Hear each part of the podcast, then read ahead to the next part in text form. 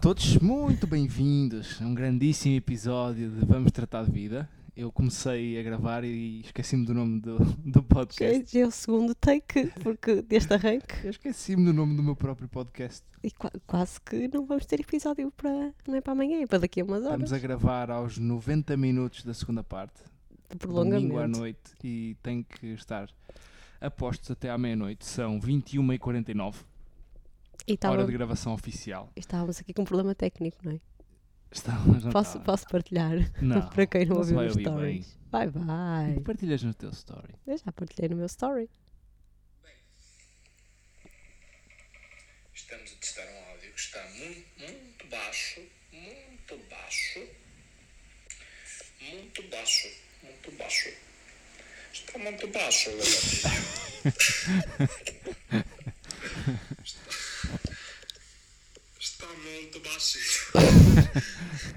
Isto é a minha palhaçada a testar áudios. A Mariana acha piada. É E assim. partilha-me nas redes sociais. Nós começamos sempre assim os nossos episódios a fazer testes. Tu vais, sabem vais disto. arruinar a minha. Não, é- não quero dizer reputação, porque não existe reputação, mas tu vais- vais-me arruinar. Tu partilhas coisas minhas que as pessoas não têm que saber. Mas o que é que está combinado entre nós? A minha validação.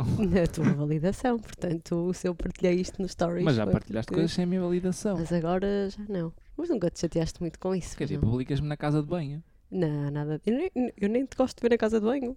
Olha, por acaso é um assunto que nunca abordamos aqui, mas é um assunto tabu. Eu sei que o Pedro vai à casa de banho, o Pedro sabe que eu vou à casa de banho, mas, mas as portas estão sempre fechadas. Não, A gente ignora essa parte na nossa vida. Vamos saltar este tema. Ok. Tema de hoje, Mariana. Marianita, do teu coração. Vamos Domingo à falar- noite. Domingo à Cheguei agora de noite. trabalhar. É Até me verdade. esqueço do nome do episódio. E porquê? Porque fomos preguiçosos. Ontem não sexta- deu. Não, nós costumamos gravar à sexta-feira. E na sexta-feira eu estava muito irritada com o meu feitio e não apeteceu gravar. E ontem não apeteceu gravar ao Pedro.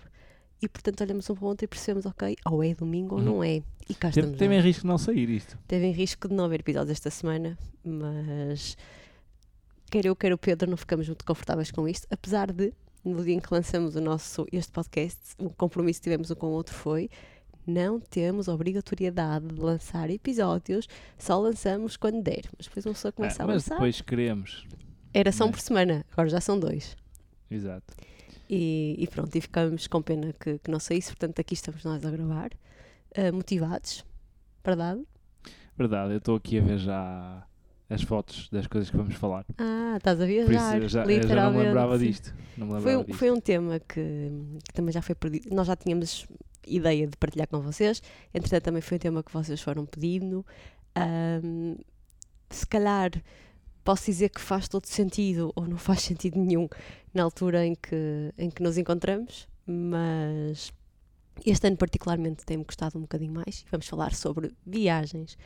E, e é uma das coisas que mais me custa, e até acho que já fizeram esta pergunta, o que é que, que, é que eu sinto que o, que o Covid e que esta pandemia me tirou, além de todos os convívios, dos encontros, os familiares, eh, mesmo até a proximidade com o crescimento da Alice, sinto que me tirou eh, o privilégio de poder viajar com ela. Portanto, Alice nunca pôde viajar, porque as viagens eh, não são permitidas nesta altura, e portanto ela também é- faz hoje um ano e meio. Já estamos em pandemia há um ano, acho que faz hoje um ano, não é? Que apareceram os primeiros Dia- casos em Portugal. No dia em que estamos a gravar, apareceram os Hoje, dia primeiros casos. 7 de março, Uhum. foi o dia em que, de 2020, apareceram os dois primeiros casos em Portugal e, portanto, há um, dá um ano para cá que viajar quase não é permitido. Antes disso, a Alice também era muito bebê e, e não aconteceu e, portanto, é uma das coisas que sentimos muita falta. Ainda nem sabemos como é que vai ser este ano, não é? Não, nem, nem dá para adivinhar sequer. Mas eh, nesta fase em que estamos, até estamos. Eu estou bastante otimista com tudo, mas depois de ouvir a Graça Freitas esta semana dizer que pode haver uma quarta vaga e que as variantes estão a preocupar toda a gente.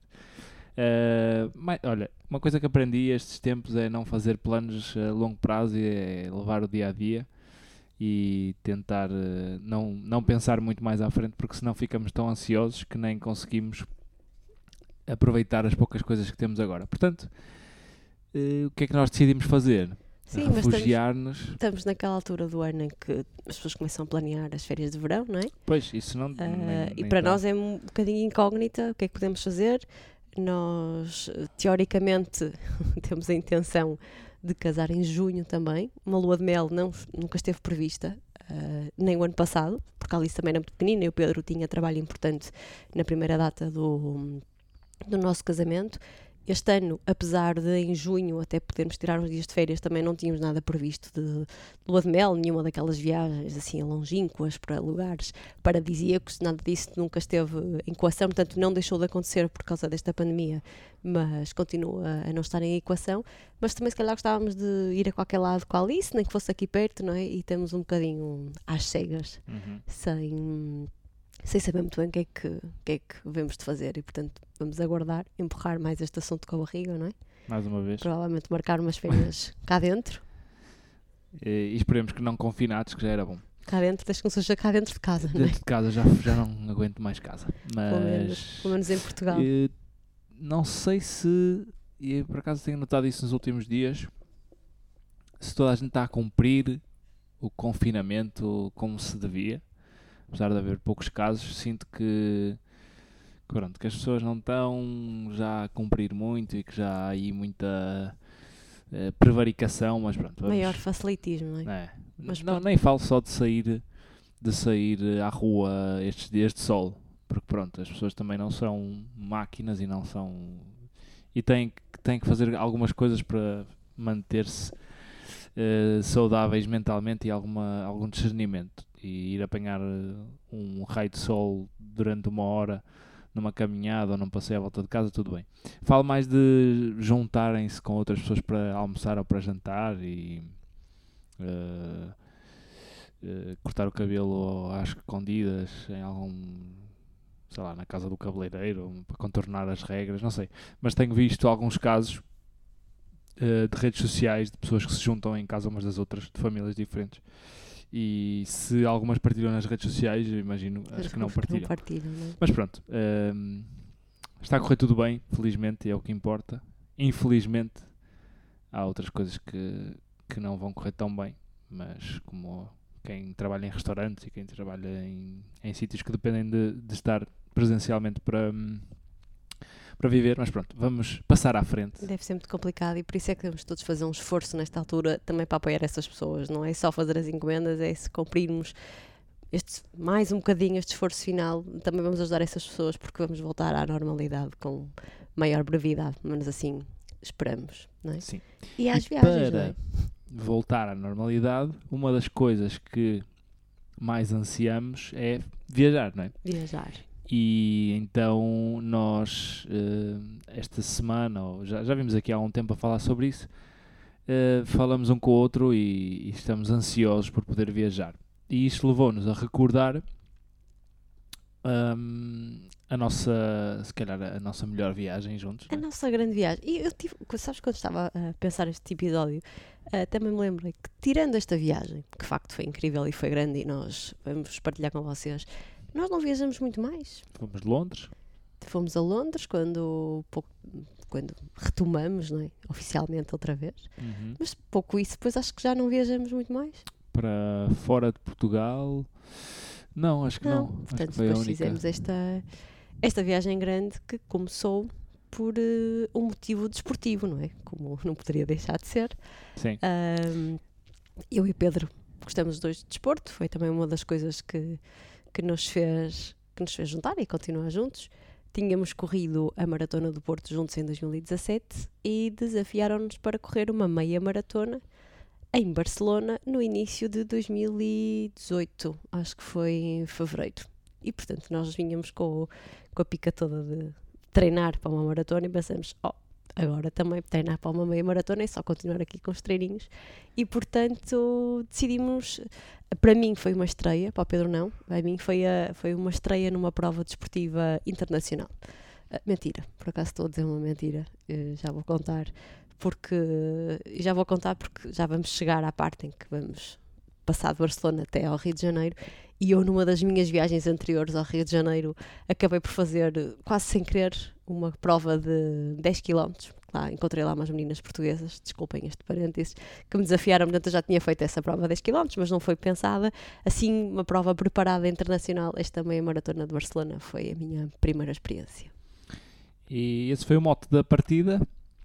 E eu já não sei como é que chegamos à, chegamos à, à conclusão que íamos fazer duas coisas seguidas, que era ir à prova, que foi o tiro de partida para sairmos de Portugal, mas juntamos a isso, eh, encadeamos no fundo duas viagens. Ou Eu- três. Eu acho que foi exatamente por isso. Foi porque nós não tínhamos viajado ainda muito, tínhamos ido só a Londres. E, e depois os, os nossos, as nossas férias normais de verão eram sempre em alturas diferentes, porque o Pedro, sendo jornalista ligado ao desporto, tem sempre calendários um bocadinho diferentes. Por exemplo, agosto para o Pedro já é impensável estar a, a fazer férias, porque há muitas competições que começam em agosto, portanto tínhamos feito assim umas férias de verão mais curtinhas durante o ano e estávamos com um bocadinho de saudades de viajar e sentimos que aquele timing de fevereiro não era uma altura péssima para tirarmos um dia de férias, era compatível com o trabalho do Pedro, era compatível com o meu trabalho. E então o mote de, de partida para, para essa viagem foi mesmo esse, olha, já que vamos a Barcelona, vamos aproveitar que temos pessoas conhecidas por outros bocadinhos da Europa Uhum. e vamos fazer uma viagem, vamos esticar um bocadinho, vamos Sim. fazer eh, uma, uma viagem mais curtinha assim por algumas por alguns países e cidades eh, europeias. E portanto começamos em Barcelona e, e nós vamos recorrer aqui, porque esta viagem já foi em 2018. Aliás, estamos em estamos naquela altura do ano em que me custa muito entrar aqui no Instagram porque aparecem-me recordações de há três anos e geralmente aparece eu e o Pedro no, no Rio de Janeiro, na praia, naquela altura crítica do ano que eu nem gosto de ver as fotografias e que fico sempre quase deprimida. Se, se, se num ano normal já fico, então neste ano e neste contexto, pior ainda. E foi muito engraçado, porque até para não, não se escapar aqui nenhum detalhe da, da, da viagem, eu tinha dito ao Pedro ontem: olha, vou ter que andar aqui para trás imenso no Instagram para, para ver as fotografias e acompanhar tudo. Entretanto, andei aqui para trás, para trás, para trás, para trás, até chegar a 2018. Encontrei as fotografias da, das nossas férias e reparei num detalhe. ah, que é um detalhe típico meu, verdade seja dita, mas que eu já não me lembrava que tinha feito, que é essa viagem teve direito a uma hashtag. E a hashtag é MIP, e o I é um é normal, em português, MIP All Around. Portanto, se vocês tiverem curiosidade em ver todas as fotografias dessa, dessa viagem, é só clicarem na hashtag e vão, vão conseguir ver tudo. E, portanto, é aqui a nossa cábula para não nos escapar por menor nenhum da, da viagem e contar-vos tudo com, com detalhe. Portanto, começamos em Barcelona. Barcelona, corremos a meia maratona, fomos com a equipa, nós, nós fomos sozinhos, eh, na viagem fomos, fomos só por nós, mas depois lá tivemos, encontramos toda a gente da nossa equipa, entre aspas, que era eh, a equipa do Dr. Runner que foi toda a correr essa maratona, meia maratona aliás de, de, de Barcelona. Um, e tive- fomos dois dias antes, acho eu, não é? A, mar- a maratona, a meia foi, certeza, em domi- sim. foi um domingo e nós fomos sexta. Uh, deu para visitar um bocadinho. Aliás, não, não porque nós fomos ao jogo do Barcelona, portanto deve ter Não, sido. o, Barcelona, o jogo de Barcelona foi depois da prova. E, mas foi, foi- ah, foi à tarde, não? Deve ter sido à tarde. Pois, ok, nós corremos de manhã e o jogo Sabes como foi é que à eu sei tarde. isto? Porque na fotogra- ah, nós temos uma fotografia no Camp Nou, no jogo, e tem um comentário da minha mãe a dizer: Vocês, em vez de, em vez de descansar, ainda foram para aí. Portanto, eu sei que fui a seguir, ao- a seguir à prova. Sim. Eh, corremos de manhã, muito cedo, muito frio em Barcelona, 4 graus. Eu lembro que estavam 4 graus na hora da corrida. E, e foi. Nós já conhecemos bastante bem a cidade de Barcelona. Tu, porque viveste lá, Eu fiz Erasmus eu, em Barcelona. porque já era a minha terceira vez, penso eu, na, na cidade. Já conhecia os pontos turísticos, mas nunca tinha corrido lá e foi uma experiência gira. Porque a correr passamos por sítios da cidade que, que às vezes não, não vais Sim. como turista e acabou por ser, por ser muito giro e foi um dia especial porque ne- lembro-me que na noite anterior fomos jantar com o grupo para comer eh, carboidratos para ganhar Sim, um força grande- Um grande hambúrguer. e eu não sabia, eu estava em grande forma nessa altura, tínhamos acabado de correr uma maratona basicamente Estávamos em grande forma. Estávamos em grande forma, aliás, estava, acho que estava na minha melhor forma de sempre, mesmo a nível eh, de, de composição corporal. Estava com uma massa gorda super baixa e lembro-me que agora, agora é muito difícil chegar a essa, a essa fase porque, porque a vida é diferente. Ahm, mas mas lembro-me que na- nessa noite não sabia ainda para que ritmo ia correr a meia maratona e ao falar com o Joel, o nosso, o nosso orientador, eh, ele disse-me um ritmo e eu disse: Não, estás maluco, não vou correr para esse ritmo. E acabou- acabei por correr a esse ritmo por desafio e fiz o meu melhor tempo de sempre na meia maratona, que foi correr lá a Eu- eu- 4.12. Eu quilómetro. ontem, ontem fiquei deprimida porque eu ontem saí de casa para correr 10 km e fui correr os meus 10 km toda feliz. Fui mesmo devagarinho que eu queria, era só sair um bocadinho de casa e depois estava aqui a rever as fotografias e vi que fiz a meia maratona numa hora e 40 Uhum. e isto é um tempo brutal que eu tenho a certeza que nunca mais na minha vida irei conseguir. Portanto, ontem estava a ver as fotografias e pensar: uau, eu já estive mesmo em forma, agora estou lenta, lenta como uma tartaruga. Mas é uma prova muito gira. Para quem tiver curiosidade em fazer uma prova internacional, é uma prova que eu recomendo. É muito bem organizada. Ah, o circuito também é todo muito plano, ou seja, é uma prova rápida de se fazer. Não andam aos encontrões com as pessoas e, portanto, é uma prova que eu recomendo fazer. Eh, acho que o ano passado foi cancelada, não existiu. Não. Este ano, por acaso, também deve ter sido, mas não ouvi falar de nada. E deve ter sido nesta altura, porque está a fazer agora anos que nós estivemos lá. Portanto, se calhar também não, não aconteceu, ou então foi adiada, não sei. Por acaso não fiz essa pesquisa, mas se tiverem curiosidade em fazer uma prova internacional, eu recomendo esta meia maratona de Barcelona, porque acho que, acho que toda a gente da equipa da Dr. Runner teve bons tempos, também estávamos bem preparados, mas é uma prova que de facto motiva, tem, tem algum público e, hum, e é muito gira. E portanto é uma prova internacional que não é que eu não conheço mais, tenho curiosidade em fazer outras e por falar nisso, o Pedro já me, já me lançou um desafio para 2022. 2022, acho que sim. E espero, espero que nessa altura já se possa fazer eh, coisas normais de- da vida anterior, digamos assim. Mas a minha, o meu desejo era fazer a maratona de Nova York. Ahm, O e Pedro, eu não. Quem sabe? E Quem a Alice sabe? fica com quem? Temos que levar pessoas connosco. Aham. voluntários para ir. Eh, Candidatem-se para, para vir conhecer Nova Iorque e quem não quiser ir correr no dia da prova eh, fica com a nossa Alicinha e fica, fica a ver-nos na chegada. Mas era um sonho que eu tinha correr a maratona de Nova Iorque eh, e tentar lá bater o meu melhor tempo da maratona, preparando-me direitinho e conhecer a cidade, que era também um sonho que tinha, mas agora ficou assim tudo meio parado.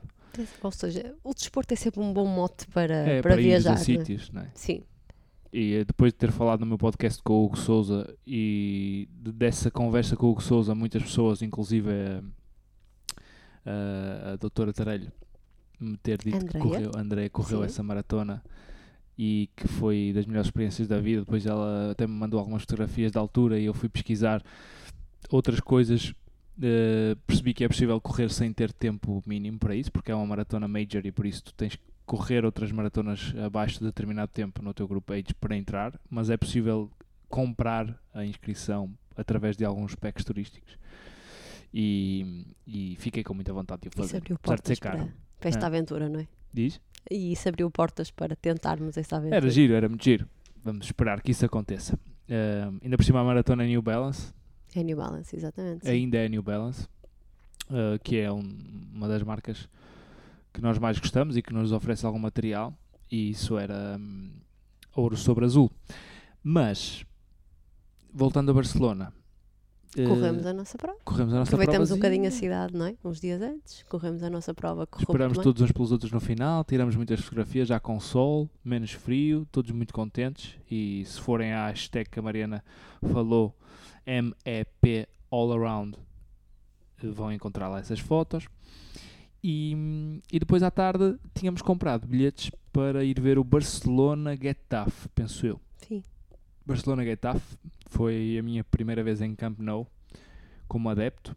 Voltei lá o ano passado como funcionário da Eleven, Mas, senhor como jornalista. senhor jornalistinha e, e foi com fu- num jogo contra o Real Madrid, por isso é diferente, mas gostei muito da experiência. Que ficou apesar de- 0-0 este jogo, não ficou? o Foi- que eu fui fazer. Não, não, o que nós fomos ver. Não, o Barcelona ganhou. Não, foi 0-0. Não, foi. foi 0-0, foi 0-0, uma foi tristeza. Saímos assim ali. Ah, É, eu, já- desculpa. eu por acaso já tinha ido a Camp Nou algumas vezes quando estava em Erasmus e, e pronto, já conhecia a emoção do estádio cheio. Mas o jogo nós fomos ver assim foi que um bocadinho triste. O Barcelona foi campeão nessa época, mas, mas esse jogo em casa empatou 0-0. Um, e foi uma experiência muito gira porque eu estava com um bocado de receio porque compramos os bilhetes online. Uh, não, não a Mariana acabou por arranjar esses bilhetes num sítio que até era fidedigno, mas Mas foi estava- Candonga que eu paguei um dinheiro por eles. Sim, sim, foi caro. E- mas eu estava com receio porque estava sempre naquela expectativa de vamos chegar ao estádio e não vai dar. Mas foi super fácil. Até porque tínhamos o bilhete numa folha de papel impresso e eu achei aquilo Muito estranho, mas deu. Fe- Felizmente deu. E depois, eh, eu não sei se foi nesse dia ainda que viemos embora. Hum, Não sei se foi no dia seguinte, acho eu. Logo Arrancamos para Paris. para Paris. E Mentira, não arrancamos nada para Paris, desculpem. Arrancamos para o Luxemburgo. E vocês perguntam, mas porquê que vocês foram para o Luxemburgo? Porque a nossa ideia era exatamente visitar as capelinhas das pessoas que nós conhecíamos pela Europa. E hum, o Pedro tem a Patrícia, que é uma prima do Pedro, que já está a viver no Luxemburgo. Ah, não sei, da- eu sou horrível com datas, mas já está, seguramente nessa altura já estava há 3 anos por aí a viver lá. Pronto, e nós resolvemos fazer uma paragem estratégica em Luxemburgo. Fomos ver a Patrícia. O Luxemburgo, nessa altura, estava com muita neve e, Gelo portanto. total. Gelo. Hã? Era muito frio. Era muito frio, mas pior que o Luxemburgo é que vamos contar a seguir, não é? Ah, no Luxemburgo tivemos dois ou três dias, dois dias talvez, três dias, Foi muito rápido. Ah, deu para conhecer a cidade, aquilo é tudo Aquilo muito, é muito pequenino. muito pequenino, não é? Portanto, não, não foi aquela viagem e é uma coisa que nós recomendamos, quem vai ao Luxemburgo tem ali muitas cidades e muitos países à volta que pode explorar, Sim. nós não tínhamos tempo Até para de isso. carro, não é? Minha a- prima faz muitas carro, vezes sim, isso, sim. fez, fez muitas que vezes isso. é tão pequenino que permite chegar a vários sítios rapidamente. Nós acabamos por não, por não explorar essa vertente, só tivemos lá mesmo um bocadinho, foi matar saudades e, e conhecer a cidade que, que não conhecíamos. Tem uma parte mais histórica e tem, tem uma parte muito moderna e até empresarial, que é onde está a trabalhar a Patrícia. E, e gostamos, ficamos surpreendidos. Eu, pelo menos, eu visitar não. lá os. A minha prima, lá está, tia, como ela ela estava a trabalhar, mas desenhou-nos quase um roteiro dos sítios que ela costumava visitar. E, e eu, como bom português, gosto sempre de ir à gastronomia local e comer muito nesses sítios. Lembro-me que fomos jantar a um restaurante. Era, era assim de uma, de uma cultura muito, muito diferente. Não sei se era nepalês. Não, Não se era nepalês. Nepal- Não, não era nepalês. Era assim do, do Médio Oriente. Era uma coisa assim diferente. Muito eu lembro-me, a diferente. comida era ótima. Era muito disso. boa. Era muito boa. A, história do restaurante até era gira. Eu lembro da minha prima me contar que era. Foi um, um refugiado, acho eu, que, que foi para o Luxemburgo e acabou por abrir. Eu acho que era assim a história. Acabou por abrir um restaurante e. E aquilo pegou, teve muito sucesso. E, Porque a comida era, a facto, comida era muito, muito boa. boa. E, não lembro-me te lembras de um bolo de cenoura também fomos provar. Fomos provar um bolo de cenoura a um cafezinho. Nós tínhamos de estar a dizer o nome dos sítios todos. Eu não não me é? lembro. Vocês, assim, se vocês tiverem dúvidas, mandem-nos mensagem que nós, Nós vamos tentamos, pesquisar melhor. descobrir. A minha prima E, deve saber eh, isso tudo. Claro, a Patrícia sabe tudo e nós dizemos o nome das coisas todas. Portanto, fica aqui o Mas é compromisso. um país diferente, muito, muito organizado, muito civilizado. Lembro-me de irmos assim, já para nós era uma hora normal, tipo 4, 5 da tarde, a um, a um shopping qualquer, a um sítio lá. Depois andamos cá fora até tentar entrar. Lembras? Estava muito frio, começou a ficar mesmo muito frio, mas tipo 5 da tarde já toda a gente estava a ir para casa. Sim. E é, é, uma, é um, um país, no fundo, que é, que é muito. É giro de visitar, mas não tem assim muito para ver, não é? Sim, foi, fomos visitar a Patrícia, conhecer, eh, Sim. conhecer a cidade que não, que não conhecíamos. E depois aproveitamos, os- lá está, estar perto do- de muitos países da Europa e apanhamos um comboio. Nós fizemos a viagem de Barcelona para o Luxemburgo de avião. E depois apanhamos um comboio de Luxemburgo até Paris. Pronto, fizemos a viagem, não foi de noite, eu não sei quantas horas eram, não Foi- são não, muitas mas horas. Mas saímos muito madrugada. cedo. Madrugada, tipo, era 4, noite. 5 da manhã Sim, sim, de, sim. de Luxemburgo para Paris. E essa é a parte que eu, menos, que eu mais odeio das viagens. O quê? É, Acordar, eh, não os voos horas. normalmente são horas bizarras, tipo 4, 5 da manhã, 6 da manhã, 7 da manhã. Mas tu para estás às 7 da manhã nos voos tens que te levantar às 5. E Sim, eu lembro-me que acordamos muito cedo para ir para o comboio. Sim. Odeio isso Mas depois dormimos a viagem toda. Também acho porque que eu não durmo na noite horas. anterior com aquele stress de eu não posso perder o avião. E eu já perdi um avião em trabalho e é a pior sensação do mundo. Sentes-te a pior pessoa do mundo porque facilitas e, e perdes o avião. Uma sensação de impotência. É, Nunca me nesse aconteceu. dia, eu, quando perdi a viagem, uma viagem eh, profissional, eh, foi porque vi mal as horas. Eh, vi mal as horas do, do check-in e quando cheguei bati literalmente com o nariz na porta. Ainda a, a senhora da TAP, eu ia tentar imprimir o bilhete lá naquelas check-ins automáticos e ela disse, "Eu não sei, qual é o voo para, para si? Eu, ah, para tal sítio. Ah, não, não vai porque esse voo está a acabar de sair. Eu, não, como é que está a acabar de sair? Não, não, está mesmo a acabar de sair, não, já, não, já não dá sequer para imprimir. E eu insisti tanto, eu disse, se eu for a correr ainda consigo. Não, já não consegue, já está fechado o check-in. E eu, não, eu consigo, eu consigo. Ela deu-me Eu, o... eu fiz uma meia maratona em. Barcelona. Isto não foi nesta viagem, foi noutra situação, mas só para dizer que eu já perdi um avião. Eu fui a correr pelo aeroporto inteiro e quando cheguei estava, estava fechada a porta, basicamente, não estava ninguém, nem as hospedeiras lá estavam. E a sensação é, é horrível. Por isso eu não, não durmo na noite anterior, porque fico naquele stress de eu vou ter que acordar cedo, não pode nada correr mal, não posso apanhar trânsito, não posso não sei o quê, tenho que chegar ao aeroporto, tenho que fazer tudo certinho, fazer o check-in e tens que chegar com muito, muita antecedência. Depois fazes aquelas contas, não é? Se, ah, se o check-in é até às tantas, eu tenho que estar lá às tantas, e é horrível. Sim, é porque a verdade é uma, ninguém cumpre aqueles horários que dizem os bilhetes tá de bem, avião, não é? Porque Mas, dizem mas depois há também tens medo de viagens- não cumprir. Hum? Mas depois também tens medo de não cumprir Claro. porque pode correr mal. Sim. E eu fico muito estressado com isso e odeio stress. Eu fico estressada porque eu odeio andar de avião, mas isso é outra Ah, isso já, estás a ver? Eu entrando no avião, está tudo bem, já estou a desfrutar da O viagem. Pedro adormece antes, antes de arrancar, que é uma coisa que me dá nervos. Eu estou ali naquela angústia enquanto aquele não arranca. Aquele momento em que o avião acelera para começar a subir, a mim para-me sempre o Eu é coração. ao contrário, eu é, para Detesto. Eu- aterrar fico sempre mais tenso. Pedro, se for preciso, já está a dormir antes daquilo começar a, a levantar voo e Eu, dorme, na, na boa, dorme na o tempo boa. Nunca apanhei nenhum susto, felizmente, no avião. Eu também não. Mas já apanhei aterragens aterragens agressivas, isso estressa-me porque tu é ao contrário, tu é Eu, subir. eu, eu, o meu subconsciente é ao aterrar eles já estão mais perto de terra, portanto está tudo bem. A levantar é que não. Eu Ah, sonho subir, sempre que quando vamos a levantar. Depois às vezes já aconteceu e aconteceu quando viemos de Londres. Ao, ao, ao levantar o voo, o avião sai de terra e tipo começa a subir assim todo inclinado e houve o voo que nós viemos de Inglaterra parece que os motores, tipo a potência baixou parou-me o coração aquilo foi horrível nunca apanhamos nenhum susto assim terrível mas eu odeio andar de avião, detesto Não, eu é tranquilo, mas esse, stress pré-viagem mata-me. Depois a partir daí, tudo bem. Tenho muito pânico de perder aviões ou, ou chegar atrasado a coisas. É uma das, uma das minhas eu tenho medo de características. morrer de Mas estávamos onde? Eh, estávamos no Paris. comboio que apanhamos até Paris e apanhamos de facto esse comboio muito cedo Muito cedo. dormimos a viagem quase toda Tentamos. Chegamos a Paris muito cedo também. E chegamos a Paris e a primeira recordação que eu tenho, não sei se é a mesma que a tua, é que estava muito Foi frio. das ocasiões mais frias que eu tive Nós tínhamos vindo de Luxemburgo, que estava cheio de neve. Paris não estava cheio de neve.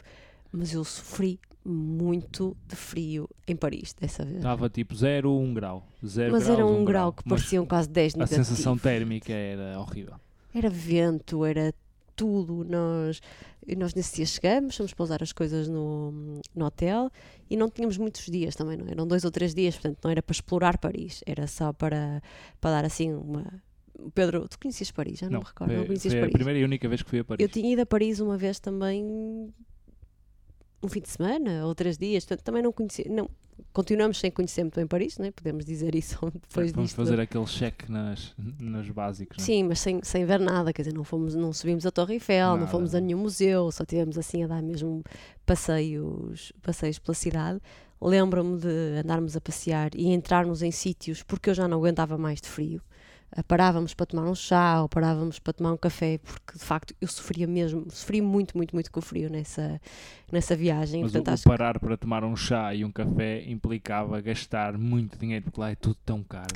Pois é, mas ainda não chegamos à parte boa do caro desta viagem. Pois, Ainda não não, chegamos. Estava aqui a ver se tínhamos assim algum episódio de Paris, assim em particular. Eu não me lembro. Não, Lembro Lembro-me que fomos à Torre Eiffel e era toda a gente a, ou a pedir em casamento a alguém ou a filmar um pedido de casamento. Ah, sim, lembro-me de vermos. com Não, noivas. E, e pedidos de casamento simulados, que era uma coisa espetacular, altamente filmar, produzidos, sim. com fotógrafos.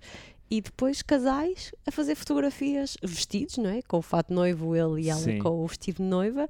Ah, com o fotógrafo atrás a fazer as. ah, deve ser aquela sessão pós-casamento, mas Sim. em Paris. E isso vimos bastante pessoas a, a, a fazer isso. Eh, casinhas de chá que nós entrávamos eh, e sítios para almoçar, assim, é uma cidade que eu adorei, adorei passar lá aqueles eh, momentos porque ehm, pronto, porque é uma cidade muito, muito bonita.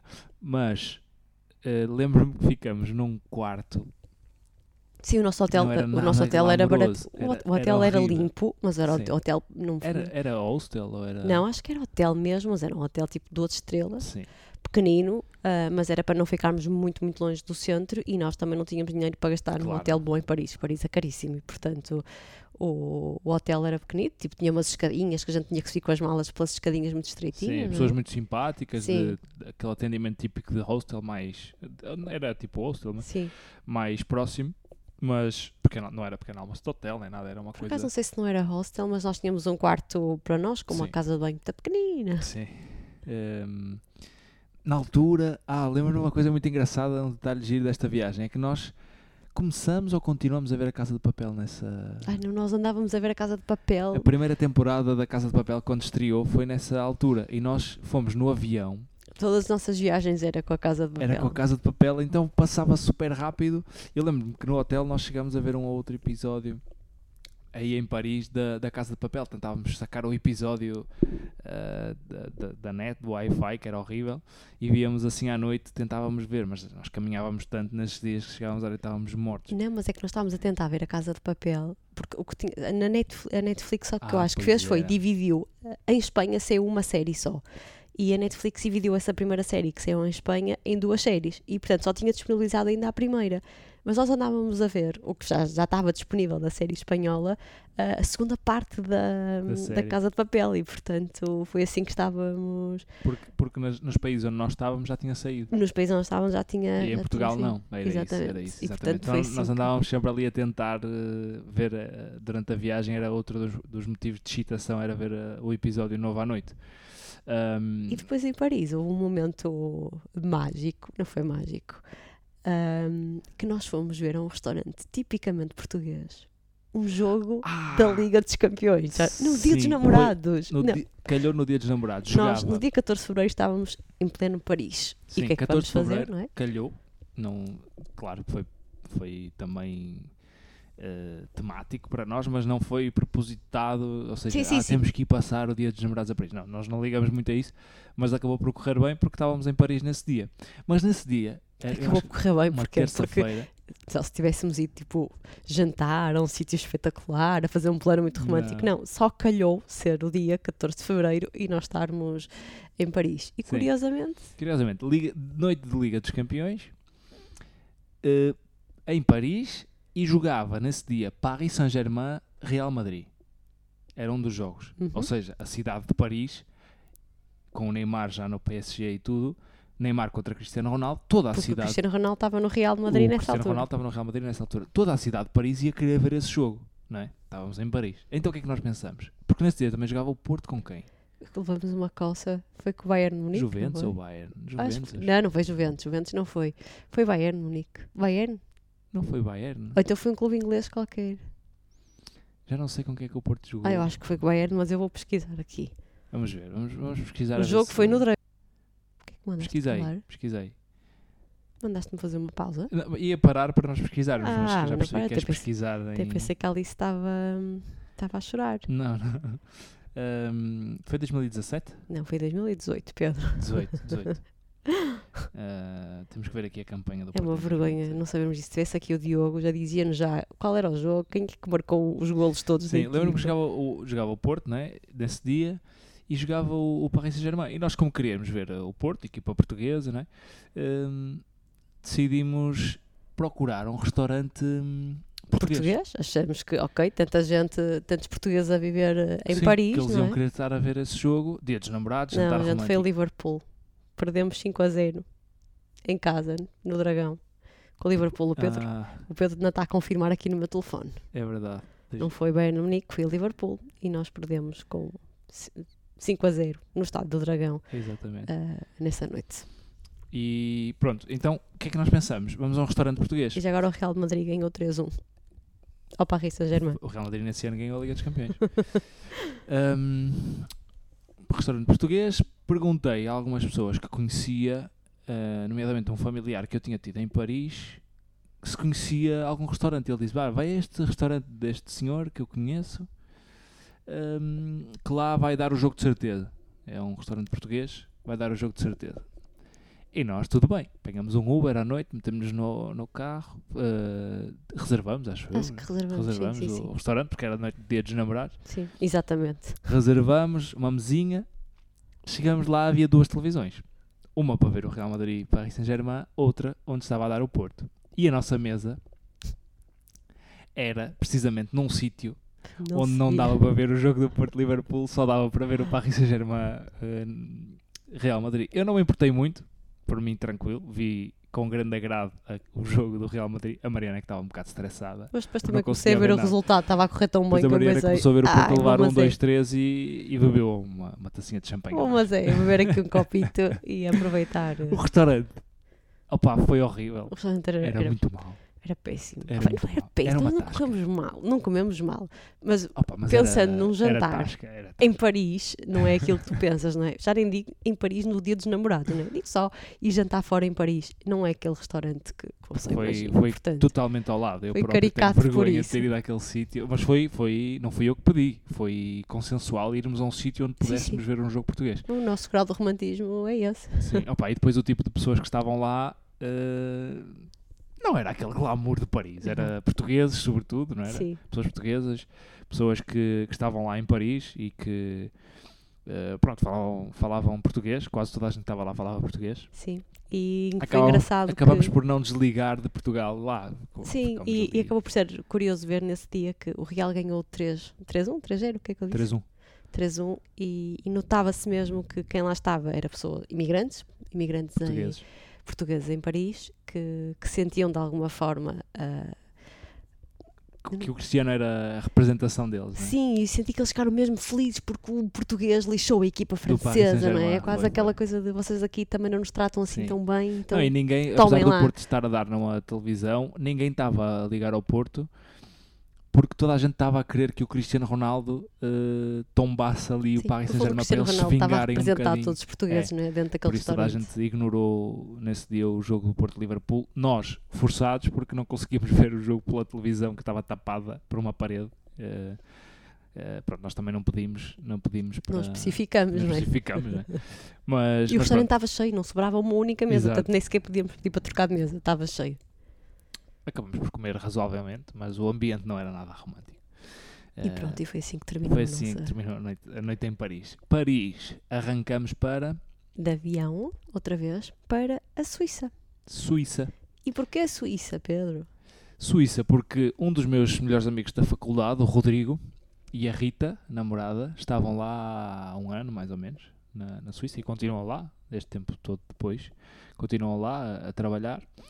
E então combinamos com eles e fomos lá passar eh, também Três ou quatro dias. ou Tudo na Europa dias. foi assim, Sim. pouquinhos dias, sim. foi um fim de semana e chegamos um bocadinho antes do fim de semana. Sim. acho Eu eu. tinha, tinha, confesso que eu tinha zero expectativas para a Suíça. Não sabia o que esperar, não, não era um destino que eu tivesse estudado e fiquei muito surpreendida pela positiva. Gostei bastante. Nós chegamos, chegamos a Genebra, aterramos em. que era, ainda era bastante longe ainda era bastante longe da casa deles eles moravam Em Sierre, acho que é assim Sierre. que se diz. exatamente É. Sierre na região do Valais penso eu não estou a acho que não estou enganado Portanto, nós aterramos em Genebra e o Rodrigo trabalhava nesse dia ainda, portanto, nós chegamos Sim. a uma sexta, acho eu. E então fomos aproveitar para conhecer eh, Genebra, dar uma voltinha. nossa E tão caro tão caro Primeiro, primeira paragem que nós fizemos, eh, o casal Fit, até acho que foi, que foi atra- através de uma sugestão de uma Sim, seguidora sim. minha. Que, que nos recomendou um sítio assim saudável, com uns açaís e uns bolos, assim, uma coisa gira, e nós, ah, muito bem, vamos lá. Fomos, pedimos que um açaí e uma bola, um quando iogurte, chegamos sim um iogurte com granola mas pagamos tipo 50 euros Vai 50, assim, não, não em euros, não é? Por acaso, por acaso eles aceitam euros também. Aceitavam, Mas ficamos sim. ainda a perder ainda mais, verdade seja dita. Nós não tínhamos francos suíços, não tínhamos levantado dinheiro ainda, também por causa dos, das taxas de câmbio. E eles aceitam euros, mas aceitando euros pagas um bocadinho mais, então mais Sim. caro fica. Ou seja, nós, aquele nosso lanchinho a meio da manhã ficou aí perto, não sei se foi 50 euros, mas foi 40 e muitos. foi foi foi eu lembro muito foi perto. 40 e tal euros Hã? 40 e tal euros eu nós, nós saímos e porque toda a gente dizia, ai, Suíça é muito caro, Suíça é muito caro. E não, tá bem, pronto, é caro, Paris Caro, também mas é tipo 20 Paris euros por um é açaí já era caro Sim, agora Paris também é caro, 50 mas, mas chegar a, à Suíça e dar 50 euros por um lanche a meia da manhã, nós percebemos, ok, ahm, estamos noutro nível. É, tínhamos que, a partir daí foi controladinho. Foi, Mas, fomos, foi, mas Geneve era giro. É Eh, bonito, sim, sim, Passeamos sim. lá um bocadinho. sim, conhecemos um comprar bocadinho uns, o centro da cidade. Sim. E tu Sim. compraste uma, lembro que compraste uma prenda para o teu pai, ou querias comprar tipo um, um canivete, não era? Que o teu, Um pai, canivete o suíço. teu pai queria. Sim, sim. Eh, compramos logo lá em Geneve. Mas depois, final do dia, o, o Rodrigo foi-nos buscar e a viagem ainda foi grande. Mas nesse dia, lembro-me que a, a brincadeira que íamos a fazer no carro era que nós, eh, quem conhece a Suíça, ehm, sabe que aquilo são montanhas por todo lado. E o Rodrigo, aquilo estava tanto nevoeiro durante Mas o, o dia. parênteses, o Rodrigo é um excelente cicerone. É, portanto- brutal, porque ele conhece aquilo tudo. Ele conhece tudo, quer mostrar tudo, tem muito orgulho em tudo. e, Paramos- portanto, Onde é que Está é a aqui, está aqui. do... Eu estou aqui a seguir as fotografias. Nós temos da Suíça fotografias muito, muito bonitas. Portanto, se vocês quiserem depois ah, verem também, é só seguir- seguirem lá a hashtag Paramos em Montreux. Montreux, assim onde tem a estátua do Freddie Mercury. Exatamente, sim, tem um, acho eu, um lago muito grande. Imagino que esteja um lago, já não me recordo muito bem. E hum, fizemos lá uma paragem estratégica durante a nossa viagem até chegar eh, a- a Sierre, Sierra. a casa do Rodrigo e da Rita. E é, lá está, é daqueles sítios que não tínhamos expectativas, mas chegando lá, aquilo é tão bonito. Eh, As neve por casinhas todo muito lado. pequeninas, muito bonitas. Nós acordávamos de manhã em casa deles, abríamos a janela e víamos neve assim nas montanhas, mesmo à frente. Era tudo assim um postal Era, ah, muito bonito mesmo. era fantástico. Ehm, acabamos pela primeira vez, eu nunca tinha feito, por ir para a neve. Não fizemos nada, nem ski, nem, ski, nem nada dessas coisas, mas estivemos na neve. Ehm, Fomos a. Estou a ver aqui na. Isto, o Instagram está a gente diz, ah, vocês partilham tudo, mas agora estamos a agora recordar temos um aqui. álbum, Tem aqui a localização, era. Safi. Sassfé. Sassfé. Que É era assim, uma eu sou- montanha, o uma estância de sotaque ski francês das é mais uma estância de ski das mais conhecidas. Eu lembro que é Sassfé porque o Rodrigo disse, disse o nome, não, Ok, eu também diria FI, tem dois S. É mais a linguagem financeira. Sim, sim.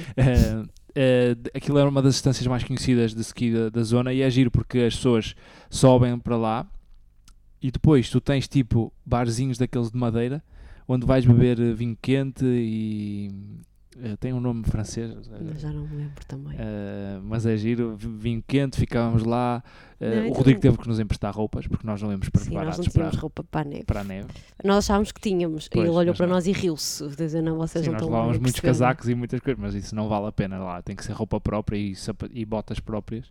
Eu levei uma roupa do Rodrigo e a, a Mariana levei uma roupa emprestada da Rita. da Rita, eh, porque não tínhamos de facto roupa para aquilo. E aquilo foi giro. Ficamos lá, bebemos um vinho quente, eh, tivemos lá, Brincamos com miúdos brincamos na, na, neve, não é? basicamente. Eh, nunca tinha estado, além da Serra da Estrela, né, num sítio onde tivesse tanta neve daquela, daquela forma. Mas lembro-me que fomos também de lá, porque aquilo era perto de vários sítios, inclusive é de Itália. E houve um dia que fomos almoçar a um sítio fantástico, uma vilazinha no norte de Itália chamada Aosta. Acho que Tu era Aosta. lembras-te o nome? Nunca mais me esqueci. Ah, aqui, sim, sim, tens aqui, na, tens aqui numa, Numa foto, não é? numa fotografia. Basicamente, tudo, nós sim. tivemos que passar, eh, ainda, ainda andamos um pedaço de carro, mas tivemos que passar eh, umas montanhas e do outro lado da montanha era a Osta, Sim. eh, logo as primeiras cidades ou vilas de Itália, uma coisa muito pequenina onde fomos almoçar a um sítio de tapas. Muito, muito bom. Muito bom. Comida E- muito boa e vinho muito bom. E vinho muito Tenho bom. essa ideia. E conhecemos esse sítio e voltamos depois para, para hum, como é que se chama? Uh, Sierra. Sierra. E da Suíça, Da Suíça fizemos. Ah, isto aqui nós começamos então, lá está. Moto de viagem, fazer a prova em Barcelona e dar uma voltinha pela Europa. Pronto, era esta a nossa viagem. E se tivéssemos terminado por aqui, teria sido já uma viagem muito, muito boa, de inverno, de, de neve e de frio, mas, mas uma viagem muito boa. Acontece que ah, quem me segue há mais tempo no Instagram já sabe disso, até houve muitas pessoas que me começaram a seguir numa das viagens que eu fiz sozinha ao Rio de Janeiro. Eu tenho uma paixão doida pelo Rio de Janeiro. Já fui ao Rio de Janeiro, se não estou em erro, sete ou oito vezes, já não tenho a certeza quantas vezes já lá fui. E por mim, eu voltava lá todos os anos, nesta altura, fevereiro, março. E vocês, se calhar, perguntam, ah, é por causa do carnaval? Não, eu nem sequer gosto do carnaval no Rio de Janeiro, porque acho que o Rio de Janeiro fica tão confuso no carnaval que eu prefiro ir nesta altura do ano, mas fora da, da altura do carnaval. E, portanto, durante alguns anos, eu fui quase todos os anos ao Rio de Janeiro nesta altura. E portanto, eu quando não vou, e neste momento já estou a ressacar muito, ahm, fica, fica a sentir aquele vazio. Pronto, é uma cidade que eu gosto de facto muito, identifico-me com, com muitas coisas lá, a cidade é linda de morrer e, e pronto, é assim a minha cidade de coração, a seguir eh, ao Porto. É uma cidade que eu tenho um carinho muito grande. Então, E sabia que o Pedro sabia que o Pedro que também gostava muito de, de conhecer o Rio de Janeiro. E, e eu pensei, "Ah, já que vamos estar uma semana e meia fora a viajar, perguntei assim, Pedro, tens férias, muitas acumuladas, certo? Eu também tinha algumas férias. Achas viável estender a viagem, assim, mais uma semaninha e meia? E o Pedro disse-me que sim. Disse, e que tal se, quando regressássemos da Europa, dessemos ali um saltinho ao Rio de Janeiro? Ali ao lado. E assim foi a nossa viagem, que era uma viagem para ir correr, que se alargou para uma viagem ao centro da Europa, ah, acabou por ser uma viagem que passamos para o outro lado do Atlântico e passamos das, das temperaturas de menos muitos graus para muitos graus. E fizemos Muitos só uma paragem estratégica, viemos ao Porto. Viemos ao Porto trocar de mala, literalmente. mala, Nem um Nós- dia tivemos cá. Acho que chegamos num domingo, tivemos cá segunda-feira e arrancamos depois terça para, hum, para o Brasil. Fizemos a mala, preparamos tudo, arrancamos. A viagem é terrível, é muito tempo. Uh, não, não, não se. Não passa nada rápido, aquilo é muito tempo, 8 horas de viagem, acho eu. assim, para lá demora mais do que para cá. Sim. É estranho, ninguém entende muito bem isto, mas a verdade é que nós Tem para lá com o movimento da Terra. vamos, ao vamos no mesmo movimento da Terra e, portanto, a Terra vai a fugir de nós, entre aspas, para cá vimos no sentido contrário da Terra e a viagem é feita à noite e, portanto, também se calhar por isso custa um Sim, bocadinho Custou menos um o bocadinho, não, não se dorme bem no avião, já toda a gente sabe disso, né? Um, mas depois foi, foi o melhor sítio onde estive na vida, eh, apesar de, de tudo o que dizia. Eu lembro-me que aterramos no Rio e apanhamos um táxi ou um Uber, já não sei. o Uber. Nós andamos Uma agora, mulher, agora desde que há Ubers, a gente, e eu também já tinha feito isso antes de, de lá ir com o Pedro, ando sempre de Uber no, no Rio de Janeiro. Toda a gente fala, não é só por uma questão de segurança, de insegurança, é porque no Uber a gente sabe quanto é que vai gastar. Pronto, às vezes com taxistas, uns cobram um, outros cobram outro, mas isso não é no, por ser no Brasil, é muitos sítios, isso acontece Sim. até inclusivamente em Portugal. Mas no Brasil estás mais, mais E sujeito. portanto nós chamamos o Uber. Chamamos o Uber, era não uma senhora. E, e ela perguntou onde é que fizemos aquela conversa básica, de onde é que são, de onde é que vem. E ela perguntou basicamente o que é que estávamos ali a fazer. Não, não, ela perguntou-nos: Ah, mas vocês estão cá? E nós, sim, sim. Ela, mas vocês foram vocês que quiseram mesmo vir exato, aqui? exato, exato, exato. E nós, sim. Isto porque, lá está, eu, eu vou, eu ia, com frequência ao Rio de Janeiro e todos os anos que eu ia diziam-me: Não, não, agora é que está mesmo perigoso.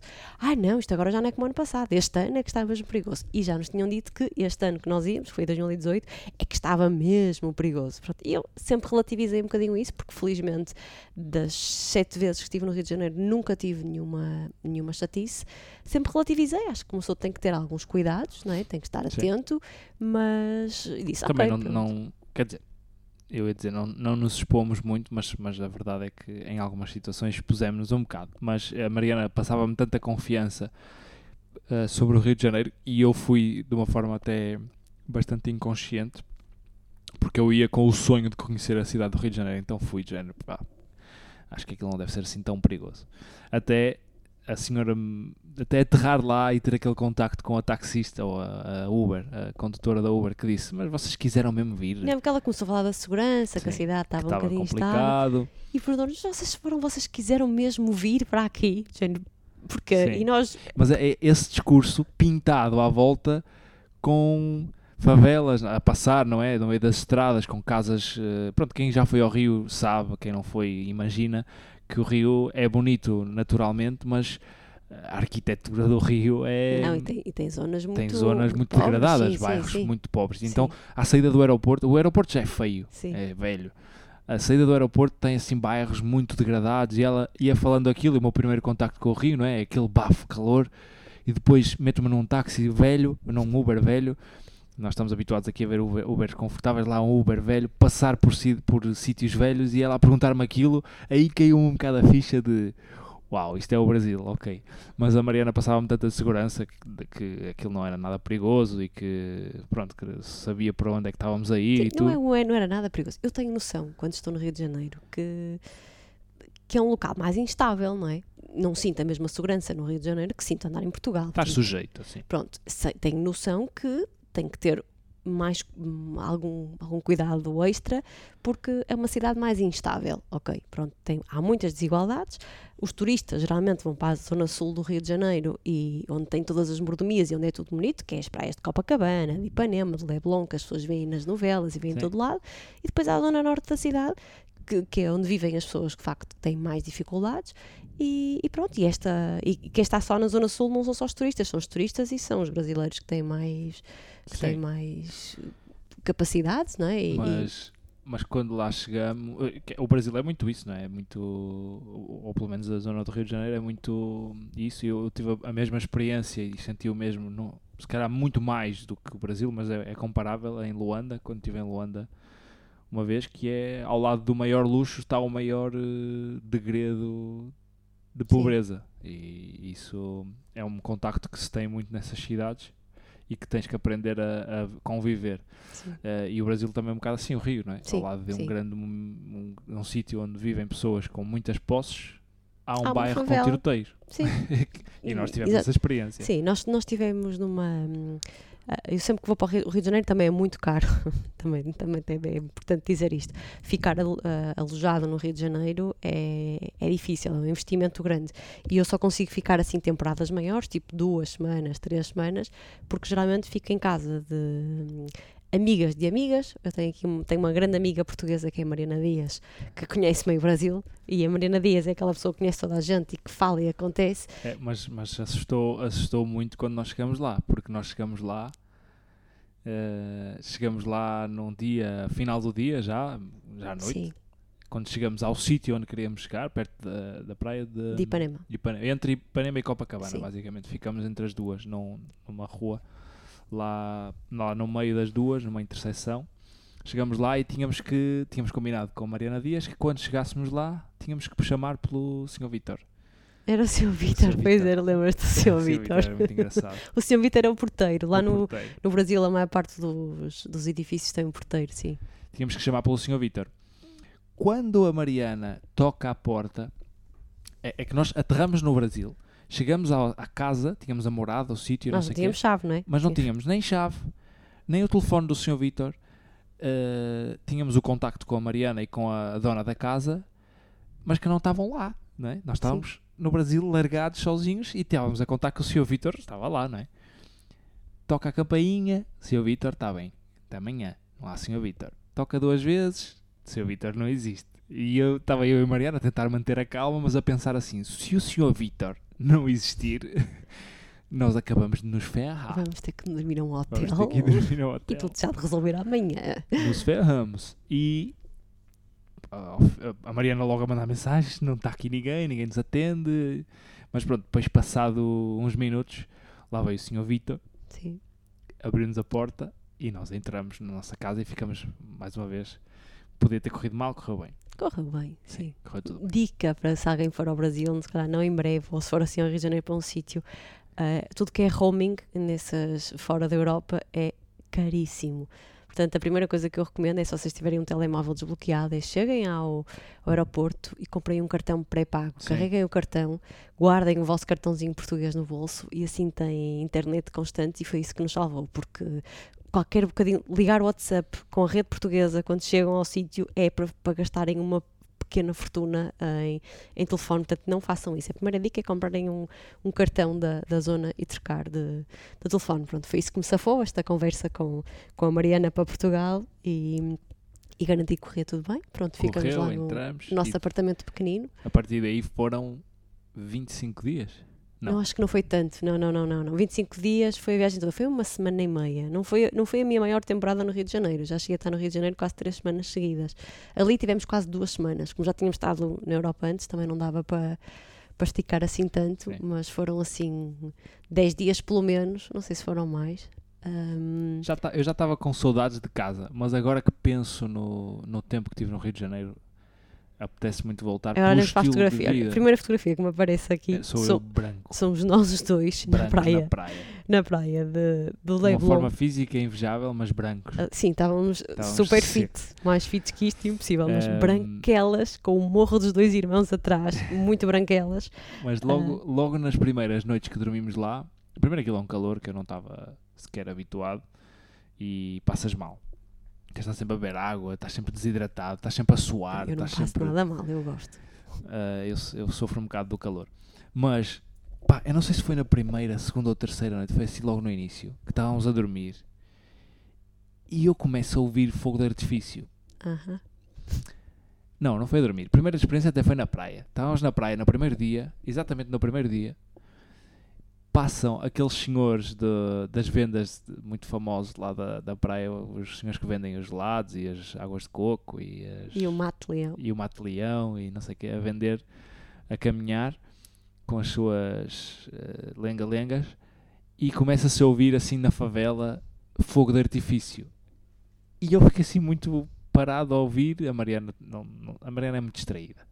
Ela Eu não sou distraída, mas eu já estou farta de ouvir esse fogo de artifício Sim. quando eu vou ao Rio de Janeiro. E o senhor que passa começa-se a rir a dizer assim: começou a guerra, começou a guerra, assim na brincadeira. E eu pensei: ui, ah, isto não é fogo, isto é tiros, isto são mesmo tiros.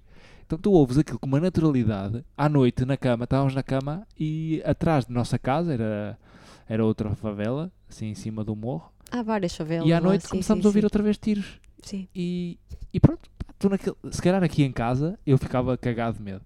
No Rio é tipo, é só não sair, é só não te meteres em sítios apertados, é só ficares em casa sossegadinho naquela altura e a coisa Sim, corre bem. eu- no Rio, eu acho que é assim, desde que não vás por caminhos que, que, que não conheças, tudo que é para turista é muito turístico. Ou seja, está pensado, fazem lá favelas, tours, se tu quiseres, tiveres muita curiosidade em uma favela, tu podes fazer um tour numa favela com uma empresa que faz, que faz esses caminhos. E vão passar nos sítios turísticos, que à partida, eu não vou dizer que é Mas mega eles- seguro, porque acho que ninguém É pode dizer incrível, isso. é incrível. Se calhar connosco acontece o mesmo, mas eles têm olho para toda a gente que não é brasileira. é? Sim. Eles têm, tu eu, nós fomos lá a um mercado que a Mariana conhecia, que eu queria ir para comprar, comprar camisolas de futebol, que eu andava há muitos anos à procura da camisola do Nas Santos. Uruguaianas. Nas Quem conhece o Uruguaianas. Rio de Janeiro É e já foi às coisa- Uruguaianas sabe do que é que eu estou a falar. uma coisa porque o mercado é no centro da cidade.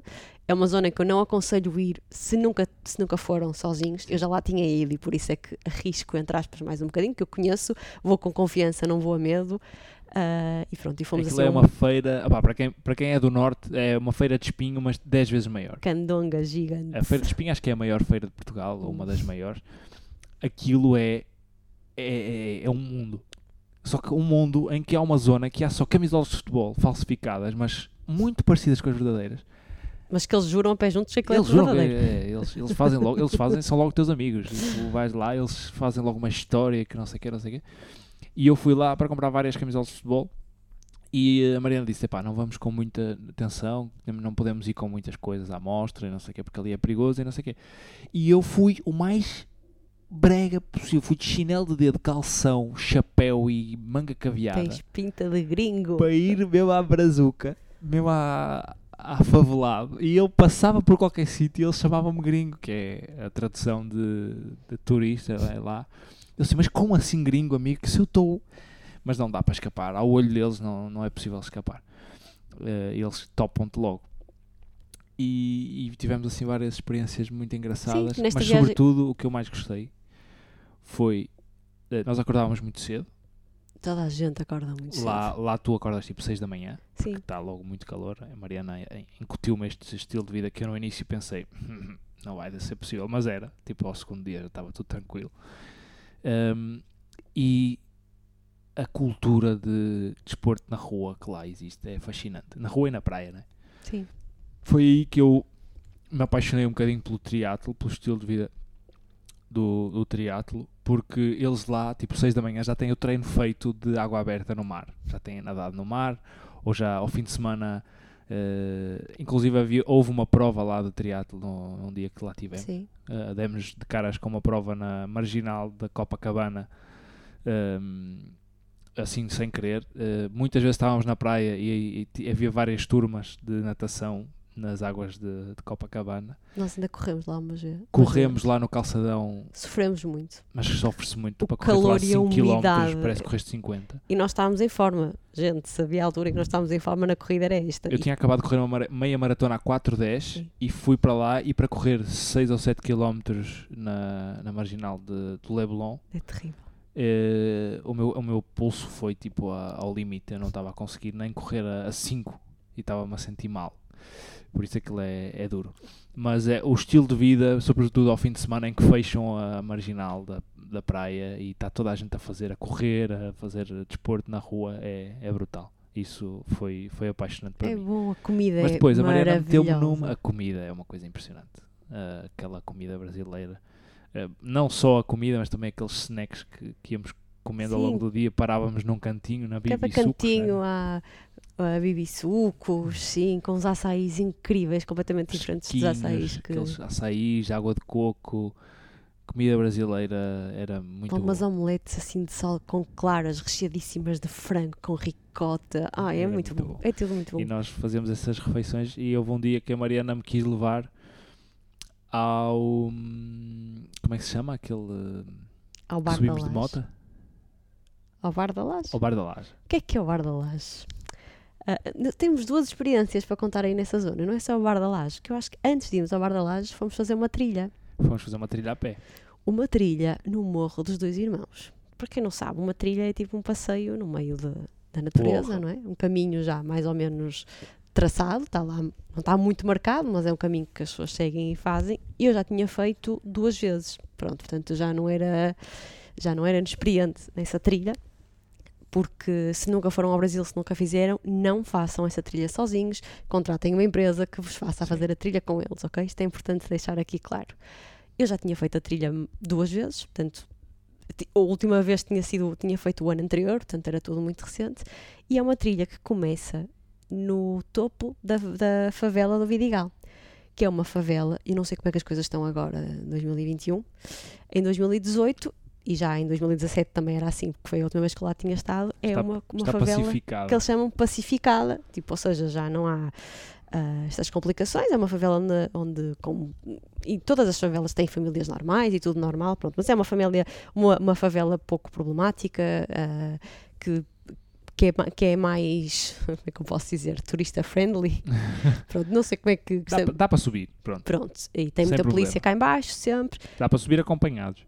Dá para subir a Mas ninguém acho que ninguém se põe assim numa favela a pé, primeiro porque é imenso e depois segundo porque se vai perder. Então eles têm cá em baixo uns motoboys, que são umas, uns táxis. São táxis. de Só que moto. de moto, não é? E, Só e estão ali todos à espera que tu chegues Sim, e oferecem-se para te levar. eh, Pagas tipo uma. nós chegamos do Uber, irrisória. nós chegamos do Uber até à entrada da favela cá em baixo e depois aí temos essas, temos duas hipóteses, ou subimos de moto, de- com um motoboy, ou seja, as motas não são para nós, é um senhor que nos conduz, eu e o Pedro fomos, ou seja, o Pedro foi numa moto, eu fui numa moto atrás do Pedro, ou vice-versa, já não lembro muito bem. A primeira vez que eu fiz isto não foi com o Pedro, foi com outras pessoas, foi com a Patrícia, que já vivia, é portuguesa, mas vivia no Rio de Janeiro há muito tempo. A primeira vez que eu subi a favela de moto foi com ela. E eu fui morta de medo, porque eu pensei, não, este rapaz vai se enfiar aí pelo meio qualquer da favela e eu estou só com ele na moto e portanto vou ficar perdida e vou morrer aqui.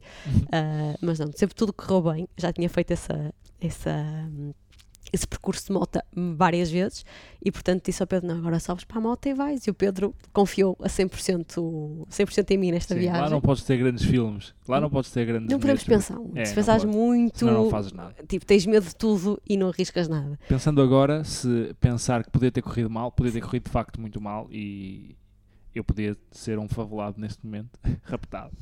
Mas, mas pronto, confias que. E Para então é subimos, subimos os dois de, de moto Sim. e fomos E fazer. começamos a trilha. Só que a trilha, Trilha. é passar pelo meio do mato a subir sempre.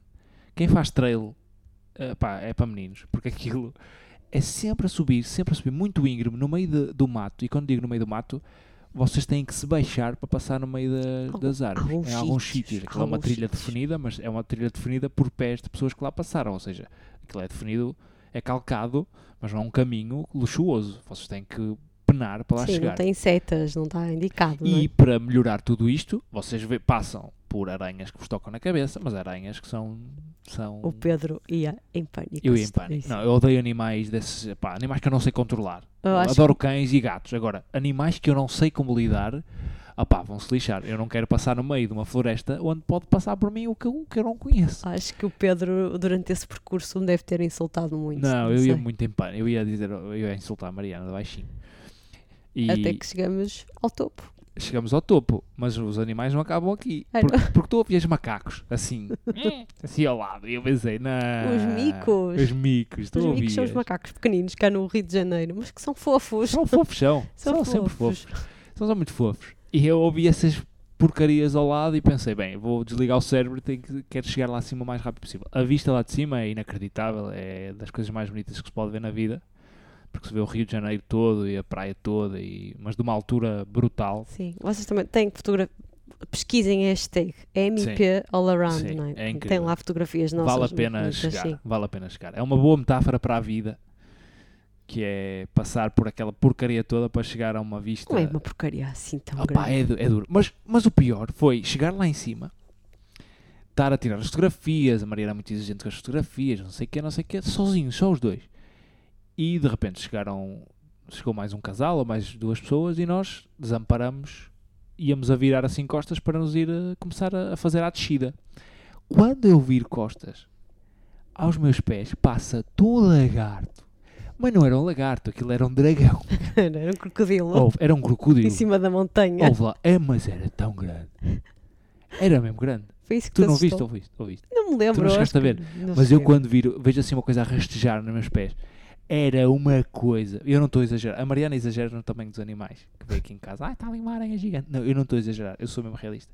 Era do tamanho do meu braço. Gordo.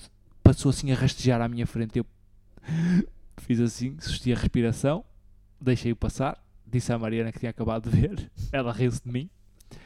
E, e começamos a descer. E descer é mais agradável que subir. Porque não é tão... Eu, eu, Eu acaso, cheguei lá em cima a suar. Sim, mas eu por acaso concordo, eu detesto descer aquilo. Há zonas que, que é um bocadinho mais íngreme e eu vou de rabo, sentada, porque eu sou péssima, desequilibro-me imenso. Ah, não façam esta trilha com Havaianas, que eu fiz isso a primeira vez. Achei, ah, ando sempre de Havaianas no Rio de Janeiro, vou fazer uma trilha de Havaianas. Não façam, façam com, com sapatos adequados, mas não façam sozinhos. A única coisa que eu senti e que não comentei com o Pedro quando fizemos essa trilha foi que das outras vezes que eu tinha feito a trilha, eu durante a trilha cruzava-me com várias pessoas, umas já a descer, outras a subir como nós, e desta vez nós fizemos a trilha praticamente sozinhos. Eu não sei se fomos cedo. muito cedo de manhã, Sim. porque não queríamos apanhar muito calor. Convém fazer esta trilha quando está um dia de sol. E o Rio de Janeiro, a gente vê o que aparece na televisão, que é sempre sol, a praia é incrível, mas no Rio de Janeiro é muito nublado, muitas vezes. E portanto, se queremos ver as vistas, convém reservar um dia, vermos mais ou menos nas previsões climatéricas que lá no Rio também falham com bastante probabilidade, mas escolher um dia que esteja sol, nós vimos que nesse dia estava mais ou menos sol e quisemos ir cedo por causa do calor.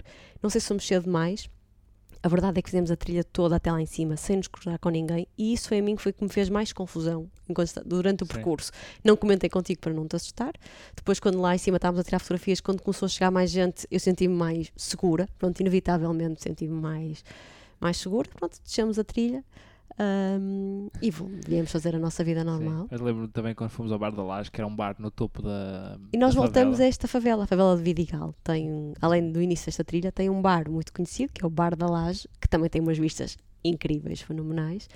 E, e nós voltamos à favela para a ir a esse bar, mas dessa vez já não fomos de moto, já não subimos de moto. Fomos nas. Na eh, Kombi. Na Kombi, que é uma, aquelas carrinhas de ponto de forma da Volkswagen, Sim. que eles têm, que são, que são também turistas, turísticas. Não é só turísticas, tu foste lá com, com residentes da favela. Sim, foste tem com tipo, é um residentes, mas, mas os residentes estão lá, é engraçado, estão lá para angariar eh, eh, pessoas para, para ir, porque eles ganham tipo a comissão. Também, sim. E foi engraçado porque miúdo, era um miúdo, nós fomos lá, subimos, era um bar no topo da favela. O, a pessoa que nos serviu os cocktails era o rapaz que estava no vi- videoclipe da Anitta. Lembras? Eu falei-te disso. Lembro-me, sim. Eh, o rapaz estava no videoclipe da Anitta Vai Malandra, acho Sim. eu.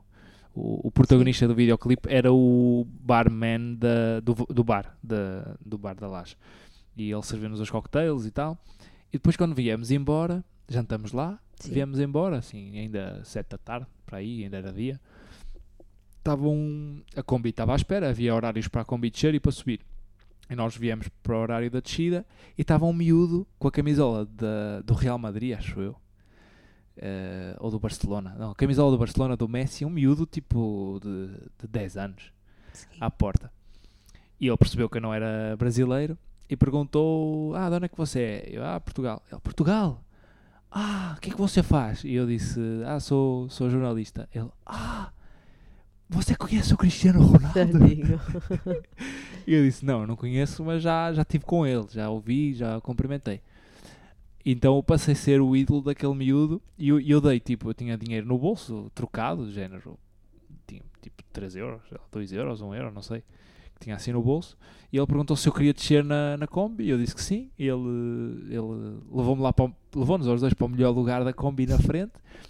E eu, dei-lhe dei o que tinha no bolso, dei-lhe tipo 1 euro. Ele ficou tão contente que a descer, a Kombi a descer, passa resvés nas casas e Sim, é, é, a viagem, a muito- viagem é muito sui emocionante. Então a, a- a Kombi parou para outra moto subir ao parar fica tipo à, à distância de um braço da casa que estava na berma da estrada. E a casa era um bar da favela, tipo um, um tasco da Uma favela lanchonete. uma lanchonete da favela, onde os miúdos iam comprar sumos e não sei o quê. E o miúdo ia à frente, na carrinha, e aquilo para para a moto passar e ele estica o braço e assim, oi, reserva aí um... Era tipo um panique, Sim. quem, quem se lembra dos paniques. Reserva aí um bolo para mim, que eu quando voltar para cima eu venho buscar. E deixou lá o dinheiro que ele tinha dado para comer. Isso foi uma coisa que me ficou bastante marcada, eh, porque foi, foi muito giro eh, aquela experiência da favela. Depois, tu ao subir e descer a favela é um mundo que se cruza ali contigo, Sim, porque tu vês... a realidade. É, tu, havia pessoas a fazer churrascos, havia pessoas a. Havia casas sem portas e sem janelas, havia eh, muita gente dentro de uma casa, havia pouco. Havia tipo, pessoas muito pobres, tudo era muito pobre, mas a dinâmica Mas daquele bairro. feliz, que eu acho que é isso que... Sim, a dinâmica daquela comunidade é algo que, que é um- uma experiência brutal. Vês Eu- coisas que nem imaginas que pessoas possam viver ali, mas ao mesmo tempo vês tanta Percebes felicidade e que, e é uma simplicidade. sim. normalidade. E, e no bar, do bar da Laje, olhando para baixo da favela, vês aquelas, aqueles depósitos de água que eles têm todos Sim. azuis. Sim. Eh, ou seja, é algo que tu em Portugal dás como adquirido, que tens um saneamento e um. Abres a torneira e sai abres a água. torneira e sai água. Lá eles têm cada casa e tu olhas, olhas de cima para baixo da favela e vês pontinhos azuis que são tipo depósitos de água, Sim. que é a água que eles têm para o dia. Não é? Aquilo é a água que cai ali e eles reutilizam aquela água no fundo. É um sistema básico de, de saneamento que eles têm ali para, para, para viverem. E, e nós estávamos lá também a jantar e víamos os miúdos a lançar a pipa, que é aquele eh, papagaio Papagaio de papel. de papel. Eh, e aquilo era a brincadeira deles, a bola e não sei o quê. E aquilo então transportou-me para um Brasil que eu sempre tive muita curiosidade de conhecer e que me ficou muito na memória. eh, e, e foi a viagem que mais gostei de fazer. Não sei se te lembras assim de mais alguma situação. Há tantas, né? Há tantas, e assim, nós eh, podemos fazer um roteiro do Rio de Janeiro, não vamos fazê-lo agora, tem, os pontos, nós somos aos pontos turísticos, Andávamos sempre, andávamos praticamente sempre todos. naquelas bicicletas. Como é que se chamava? Da Itaú, que é o Da barco, Itaú. é o, o Itaú é um banco de, Sim. acho É, que é como agora há na cidade, no Porto e em Lisboa. As- as- no, em Lisboa é a gira, em Lisboa não, se- no Porto não sei, mas é aquelas bicicletas que tu tiras de, uma, de um suportezinho que tem na rua, pagando. Nós As tiramos, bicicletas da Uber, por exemplo. sim, nós tiramos a aplicação, Lá, pagamos. lá, lá em Barcelona, Sim, havia, sim, havia sim. primeiro em Portugal, chegou entretanto. Eh, e nós andávamos sempre nessas bicicletas e íamos muitas vezes de manhã, pegávamos na bicicleta à frente da nossa casa, íamos para a Lagoa.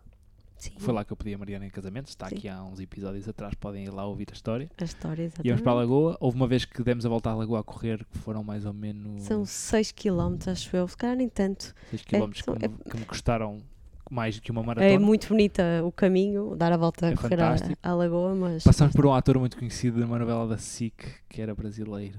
Aquele ator, e que passamos, não sei, já não me a lembro o Mariana nunca reconhece, mas eu reconheci. O Pedro vê toda a gente, eu não conheço. Ele deu-me um oi. Era um ator epá, dos mais antigos das novelas que a SIC fez. Epá, não me lembro Sim, do eu nome. sei que o Pedro passou três Rodrigo- dias colado ao telefone a tentar descobrir Eu o não nome, sabia o nome do, gajo. E agora também já não te lembras. não é? Rodrigo qualquer coisa. Não era Rodrigo Não era Santoro. Santoro, mas era Rodrigo Era uma Alves. pena. E esse eu tinha reconhecido. Sim, imagino. E, e foi essa rotina que também tínhamos, nós levantávamos sempre de manhã e tentávamos sempre fazer um treino, eh, ou corrida, ou treino de funcional que havia lá na praia, e nós íamos sempre à praia fazer esse treino. E a nossa rotina era muito essa. E, mas a coisa que me sabia melhor, e quero, quando voltar ao Rio, quero muito fazer isso outra vez, era Quando sair voltar ao jejum. Rio, hein? consegui convencê-lo que ele vai voltar. poder levar a Alice, mas sair para correr, nunca, nunca mais vamos poder fazer a mesma rotina porque agora a Alice vem connosco, mas sair para correr eh, só com uma bananinha e quando parávamos ir buscar uma água de coco era, era tipo. É das melhores céu. coisas. É o céu. Da a água de coco é uma coisa maravilhosa. E, e era, foi uma viagem. Foi uma viagem muito gira. Foi, não foi? Foi. Deixa, deixa muitas Deixa. saudades. Deixa. Deixa. Temos, olha, fomos aos sítios turísticos quase todos. Temos muitas fotografias aqui no nosso perfil. Uma- houve uma vez, já estamos bem adiantados neste episódio, temos que puxar. Portanto, Mas houve- entusiasma-se. Houve uma vez que a Mariana quis-me levar à vista chinesa, que é uma subida de. No meio da floresta da Tijuca. Sim, no meio da Ah. floresta da Tijuca há uma subida, Sim. uma montanha que tem 6 km mais ou menos. Sim, mas é muito íngreme. É muito íngreme. É muito íngreme. É muito íngreme, mas no final, no final não, mas a meio mais ou menos, ou quase no final dessa montanha, tem um tipo uma daquelas uh, pagode chinês. pagotinas, sim. Sim. Um- E, portanto, e tem uma vista muito bonita. e por isso vista chama- chama-se a vista chinesa. brutal, muito bonito. Mas eu quis, quis ir lá também porque eh, eu vi que nos Jogos Olímpicos do Rio a prova de ciclismo de, do, do, do Rio, não é? Passou por lá e aquilo era pá, foi das, das coisas mais duras que, que se fez na- alguma vez no ciclismo. Eu lembro-me de, de ver isso. E eu quis ir lá, nós subimos aquilo tudo a pé, tudo a pé. E foi super cansativo. Então, A pé, não foi a correr. Há quem faça aquilo a correr. Sim. E muitas vezes no Rio de Janeiro não, nós somos a pé. a pé, e muito, só a pé é difícil. muito cansativo. E, mas antes de subir, nós comemos qualquer coisa antes de subir, cá em baixo, e havia uma loja de bicicletas.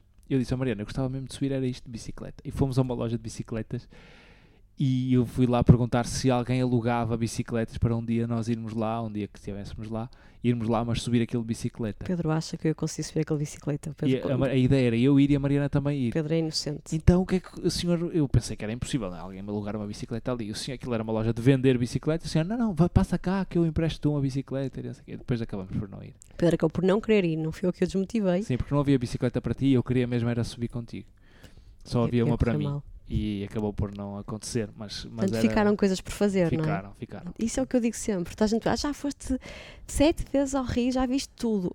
Por incrível que pareça, sempre que vou lá descubro uma coisa nova, nunca vi tudo. Há sítios que eu ainda nunca fui, já fui, já repeti muitos sítios algumas vezes e não me canso de os repetir, mas há muitos sítios que eu, que eu ainda nunca fui e que descubro sempre que, que lá vou. Portanto, há E a sempre coisas. experiência de estar na praia com 35 graus e de repente começar a chover torrencialmente também Sim. aconteceu. aconteceu. E uma coisa muito gira, que eu convenci o Pedro, não sei se foi no último dia, mas foi num dos últimos dias, foi ver o nascer do sol à praia. Isso Lá é o- gostava muito. lá é o contrário, não é? Nós aqui-. Nós aqui estamos habituados a ver o pôr do sol no mar. Lá o sol nasce no mar. E, e é uma experiência inacreditável. Agora no Brasil, e nesta altura em fevereiro, março, o sol nasce muito cedo, se calhar nasce pelas 5 da manhã, 5 e pouco, e portanto ver o sol nascer implica acordar cedo, mas é uma experiência inacreditável que, que eu também recomendo muito. Sim, E- acabou e por pronto, acontecer uma vez. aconteceu uma vez. e se quiserem mais dicas sobre o Rio de Janeiro, podem-me pedir, porque eu sou uma eterna apaixonada. Quero muito voltar. Tenho muitas, muitas saudades. Espero que tudo no Brasil se encaminhe. As coisas também não estão fáceis lá. Quero com o Bolsonaro, quero com agora com, com o Covid e essas coisas todas, mas eu tenho um carinho muito, muito grande pela, pela aquela cidade. Eu acho que já fui carioca noutra encarnação qualquer, identifico-me muito com, com tudo lá. Eu sei que vou sempre em modo turista e, portanto, tenho uma vida facilitada, mas já, já quase tínhamos feito amizade com os senhores da praia que, que alugam aquelas cadeiras Sim. e os, e os guarda-sóis. É, é gente simples, mas que com tão pouco conseguem ser felizes e parece que têm tudo. E, portanto, sou muito apaixonada pelo Rio de Janeiro e quero muito voltar. Portanto, olha, que, que isto passe tudo rápido. Estas, estas coisas todas, limitações, pandemias e tudo, para nós podermos ter uma aventura nova agora a E agora três. estavas a falar do Senhor da Praia e lembrei-me do. Aquele que nós íamos sempre na, no Leblon. Aquele, não, aquilo é por postos, não é? E cada posto tem uma concessão Tem de pessoas. tem várias sim, concessões sim, de sim. pessoas que te levam. eh, Levam-te ao sítio, tu ficas num sítio na praia, levam-te lá as cadeiras, o guarda-sol, eh, depois tratam de ti basicamente o dia todo. Tu levantas o braço, ele vai lá, eh, mas não é um serviço de hotel, é um serviço da praia, é? Sim. Eles, é assim que eles ganham o dinheiro Sim, sim, sim. e tu levantas o, e eles vão-te levar bebidas, têm lá umas arcas congeladoras e, e é impressionante porque eles todos os dias de madrugada saem da favela com aquilo às com costas, todas as cadeiras, com todos os guarda-sóis, eles carregam, Carregam tudo e arrumam tudo aquilo tudo no final do dia nos- para voltar a levar para a favela. É uns coisa carros de mão, literalmente, e levam aquilo tudo para a favela de- à noite, noite muito, muito tarde já, eh, e depois de madrugada estão outra vez a carregar tudo e a montar tudo na praia. Era, foi algo impressionante. E havia lá um que era fantástico, que era aquele senhor do, do Leblon, que era. Estava sempre a mil, sempre a mil. O homem montava cadeiras, desmontava cadeiras. Lembras-te do que é que eu estou a falar? Lembro, Que ele a meio do dia às vezes ia mergulhar de Sim. roupa até. Sim, tanto calor, coitado. Ele ia mergulhar, era fantástico. Eu fiquei fã daquele senhor porque era, era um despacho da vida e ficamos com amizade ali do- da praia. Mas eh, pá, o Rio é, é uma cena à parte. Foi, foi o melhor sítio que eu tive. Onde eu mais gostei de estar, pelo menos. Pronto. Muito diferente da, da Europa. E, e que venham mais viagens porque tenho, tenho saudades dessa adrenalina e tenho muita curiosidade de perceber como é que ela se vai adaptar também às viagens e tenho muita vontade de lhe mostrar sítios que, que já conhecemos e conhecer sítios com ela. Agora Sim. temos esta, este novo desafio, e, desafio e gigante. missão de levar a Alice para estas aventuras. Esperemos que seja o mais rápido possível. Ahm, e pronto, já estamos com uma hora e meia, acho que já é mais. durante uma hora e, uma hora e vinte. Passa rápido. Espero que, espero que tenham paciência para chegar connosco até ao final da viagem. tenham chegado até aqui. Um beijinho a todos e a todas. Saúde e, e muita alegria aí para casa. Pronto. Até ao eu, próximo. eu mando um beijinho. Depois disto, um beijinho para todos.